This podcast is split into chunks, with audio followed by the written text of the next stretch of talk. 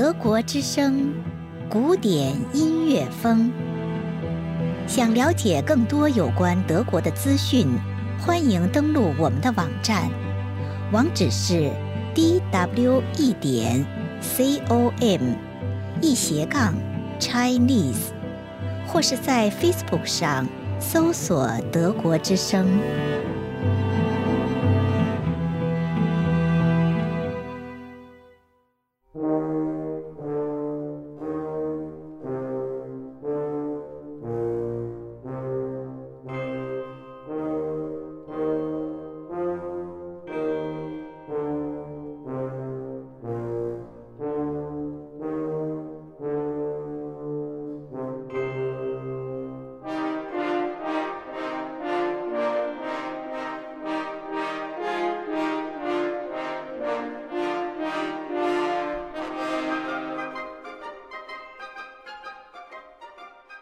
听众朋友，欢迎收听古典音乐风。